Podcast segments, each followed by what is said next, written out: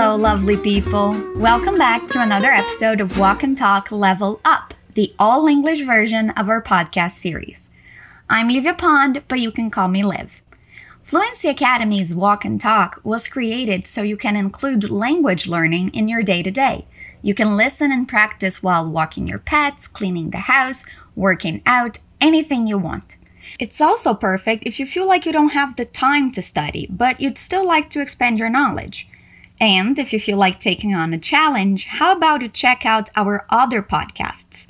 We have the Essentials version for Spanish, French, Italian, and German. And if you'd like to train your listening and comprehension skills, I recommend you check out Fluency News, our latest podcast series. I hope you're having a fantastic day, and I am so glad you're here with me. How about we get started? You probably already know how this works, so I'll just give you a quick rundown of what happens here. We're going to listen to a dialogue, then go over it, analyzing everything and repeating as we go to improve our pronunciation. Listen to the dialogue. Dude, I'm starving. Me too.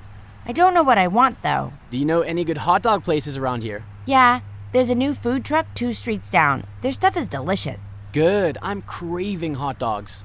I'm not sure I'm down for that. Don't they have something else? Oh, yeah, I heard their french fries and burgers are to die for. Then what are we waiting for? We heard two friends, Peter and Amy, talking about what they're going to eat. Can you find out what they decide on? Peter decides to have hot dogs, and Amy decides to have french fries and burgers. But we'll get there in a bit. Dude, I'm starving. Me too. I don't know what I want though. Do you know any good hot dog places around here? Yeah, there's a new food truck two streets down. Their stuff is delicious. Good. I'm craving hot dogs. I'm not sure I'm down for that. Don't they have something else? Oh, yeah, I heard their french fries and burgers are to die for. Then what are we waiting for? Our conversation starts with Peter saying, Dude, I'm starving. If you have some contact with English, you're probably used to the use of dude to say brother, man, my friend, mainly to guys. If you're very close to the person, however, you can use dude for all genders as a gender neutral greeting. I use it all the time when I'm talking to my friend Jamie, who is a girl and an American. Some people might be offended, so don't go around calling everyone dude unless you know them well, okay? Repeat dude. Dude. He continues saying, I'm starving. That means that the person is extremely hungry, so hungry that they're close to dying, at the brink of starvation. It's very dramatic, but it conveys that you need to eat immediately. Let's repeat I'm starving. Starving. I'm starving. Dude, I'm starving. Again, dude, I'm starving. Amy says, Me too. Repeat, me too. Then she continues saying, I don't know what I want though. Though is a little word that means however, although. So she's saying that despite the fact she's hungry, she doesn't know what she wants to eat. Let's work on that pronunciation. Though. Though. Though. I don't know what I want, though. I don't know what I want, though. I don't know what I want, though. One more time. I don't know what I want though. Good job. Now Peter has a question for her. He asks, Do you know any good hot dog places around here? Okay, so what's going on in this conversation? I'm guessing that they're coworkers, friends, and that they're somewhere that Peter doesn't know all that well. So he wants to know if she knows if there are any restaurants, food trucks that serve good hot dogs. Let's repeat his question. Do you know any good hot dog places around here. Do you know any good hot dog places around here? Do you know any good hot dog places around here? Do you know any good hot dog places around here? Do you know any good hot dog places around here?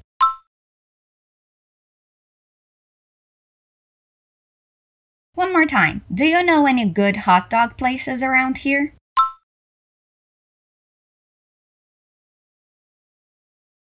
Amy answers saying, Yeah. Repeat, Yeah.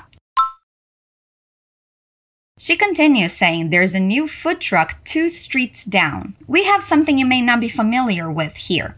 She says that there's a food truck that sells hot dogs two streets down. That's a way of giving direction or indicating the location of something. Saying something is up or down only works if you reference it to something or someone. Since they're both outside together, she's saying that if they walk down the street and walk for two blocks, they'll arrive at this new food truck. All good? Let's repeat. There's a new food truck. Food truck. Two streets down. There's a new food truck two streets down. There's a new food truck two streets down. There's a new food truck two streets down. And she continues, saying that their stuff is delicious.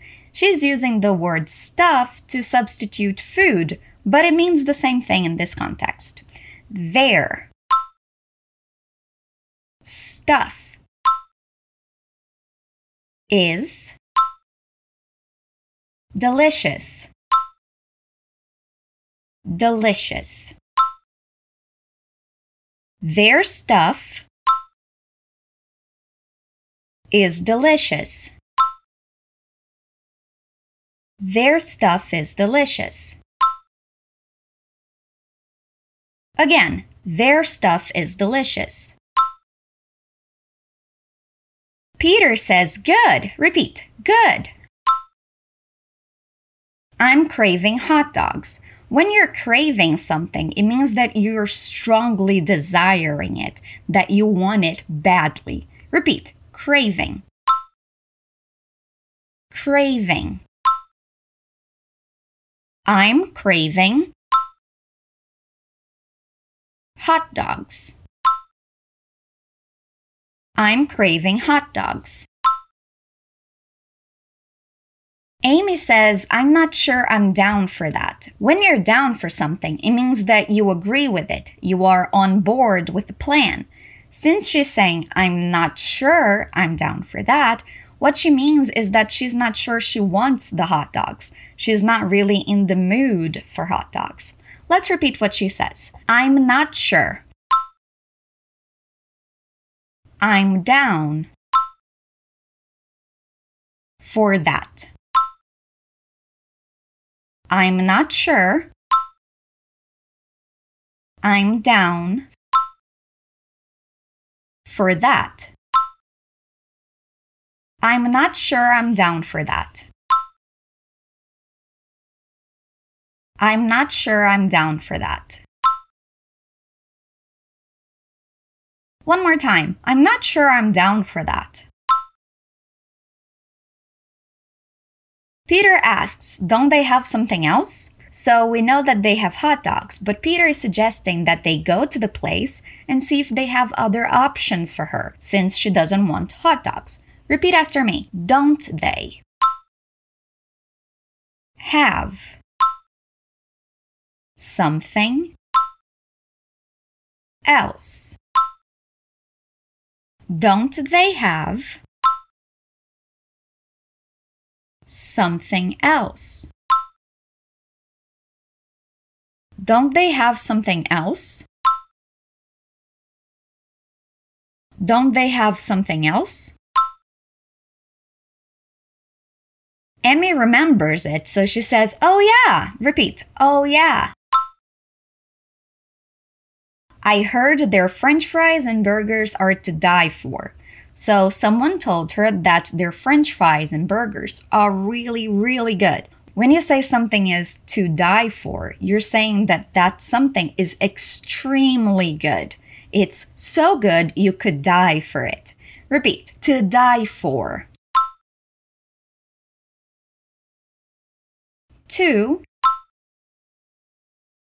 die for. To die for. I heard their. French fries and burgers burgers are to die for. I heard their French fries and burgers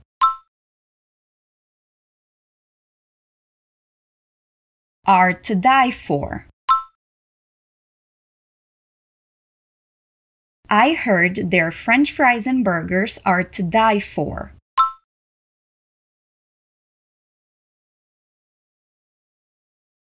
I heard their French fries and burgers are to die for.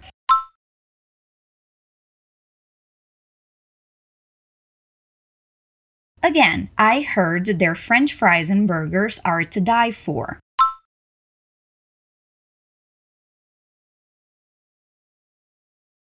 More time. I heard their French fries and burgers are to die for.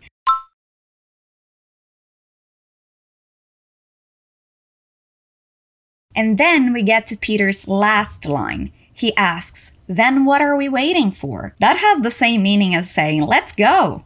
Repeat after me. Then what are we waiting for? Then what are we waiting for? Then what are we waiting for?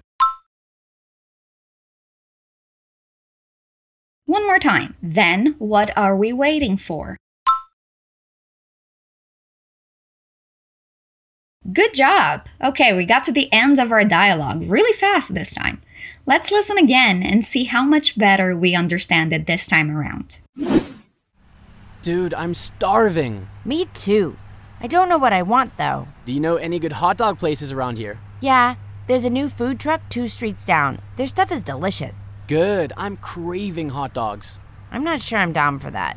Don't they have something else? Oh, yeah, I heard their french fries and burgers are to die for. Then what are we waiting for? So, how was that? Did you understand everything? If not, feel free to listen to it again and don't forget to download the PDF that accompanies this episode. That way, you'll be able to read the dialogue, expand your knowledge and vocabulary, and add to your English learning library. Also, remember to check out fluencytv.com if you haven't already. And some exciting news! We now have a brand new tips Instagram page. Go to Fluency TV Inglês to check it out. Fluency TV Inglês on Instagram to check it out. There's a new episode of Walk and Talk every week, and I'll be here waiting for you. Until then, stay awesome.